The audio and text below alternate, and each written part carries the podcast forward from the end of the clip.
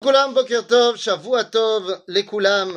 on reprend notre étude après la libération d'une partie de nos otages. On continue à prier pour la libération de tous nos otages, pour la réussite de nos soldats, pour la réfoie de tous nos blessés et l'élévation de l'âme de tous nos disparus. Les amis, on continue dans notre étude sur les lois sur les rois et les guerres.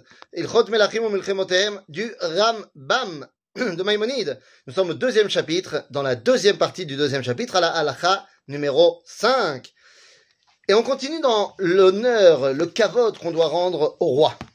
Encore une fois, ce n'est pas pour lui, mais c'est parce qu'il représente Ribono Shelolam.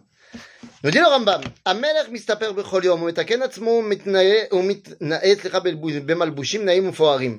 Le roi doit toujours se couper les cheveux, se raser, d'être propre sur lui et d'être habillé avec des beaux habits. שנאמר מלך ביופיות תחזינה עיניך. Il faut que le roi t'apparaisse et il est beau gosse. Il s'assoit dans son trône, euh, sur son trône, dans son palais. Il a sa couronne. Et le, tout le peuple doit venir lorsque le roi les appelle. Tout ça, c'est pour garder la dimension de kavod qu'on donne au roi. Euh, Évidemment, quand on arrive devant le roi, on se lève et on se prosterne devant lui. Navi Omed Même le prophète doit se prosterner devant lui.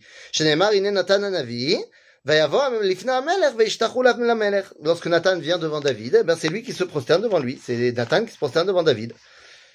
Aval Kohen Gadol Eino Ba Amelech Ela Imratza. Le Kohen Gadol, lui, il n'est pas obligé de venir euh, euh, quand le roi l'appelle, il vient que s'il a envie. Parce que le Kohen Gadol a un statut particulier de roi aussi. C'est-à-dire que le roi est le roi dans le royaume, et le Kohen Gadol est le roi de son royaume à lui, le Beth Amikdash. Il a aussi une couronne sur la tête. Donc, il y a ici une espèce d'équité entre les deux. Lorsque le roi vient devant le Kohen Gadol, dans le Beth Amikdash, c'est un roi de se lever devant le Kohen Gadol. Parce qu'il est dans son royaume. C'est quand que ça se passe?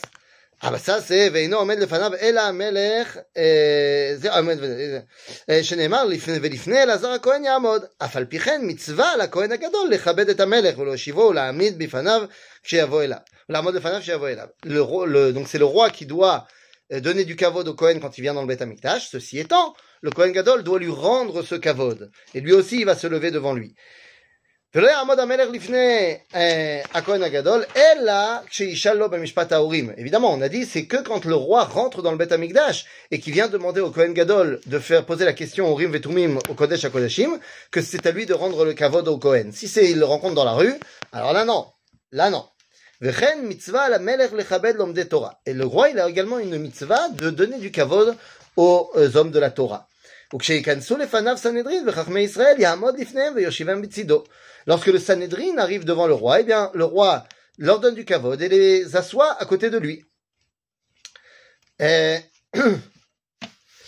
וכן היה יהושפט מלך יהודה עושה אפילו לתלמיד חכם, היה עומד מכיסו מנשקו וקורא לו רבי ומורי.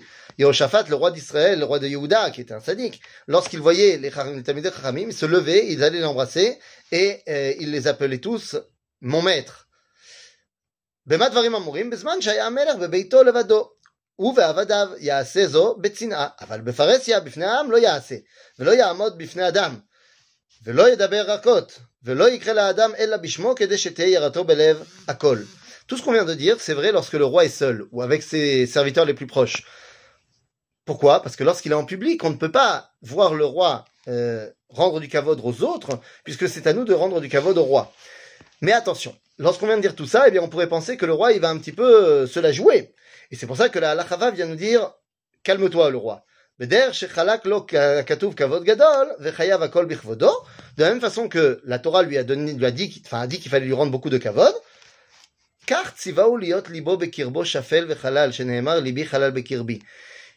le roi lui-même, il doit être extrêmement humble et avec un cœur euh, euh, qu'il donne à Kadosh Baruch. Il ne doit pas se la jouer devant le peuple juif. Et il doit être miséricordieux envers tout le monde. Et tout ce qu'il va faire le roi, c'est pour faire le bien au peuple juif. Il est le roi du peuple juif. Quand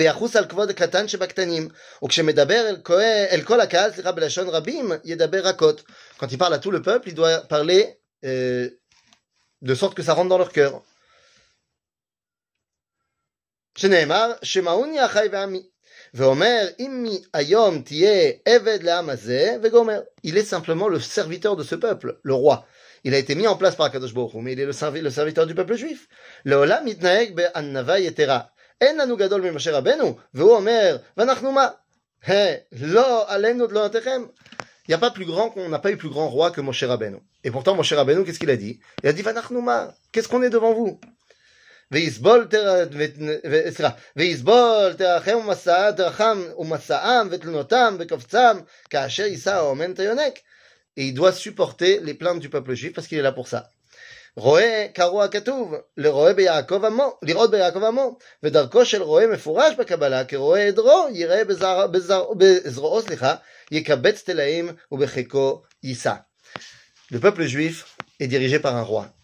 et il doit lui rendre du kavod. Mais ce roi, il a été mis en place par Baruch Hu pour guider le peuple juif.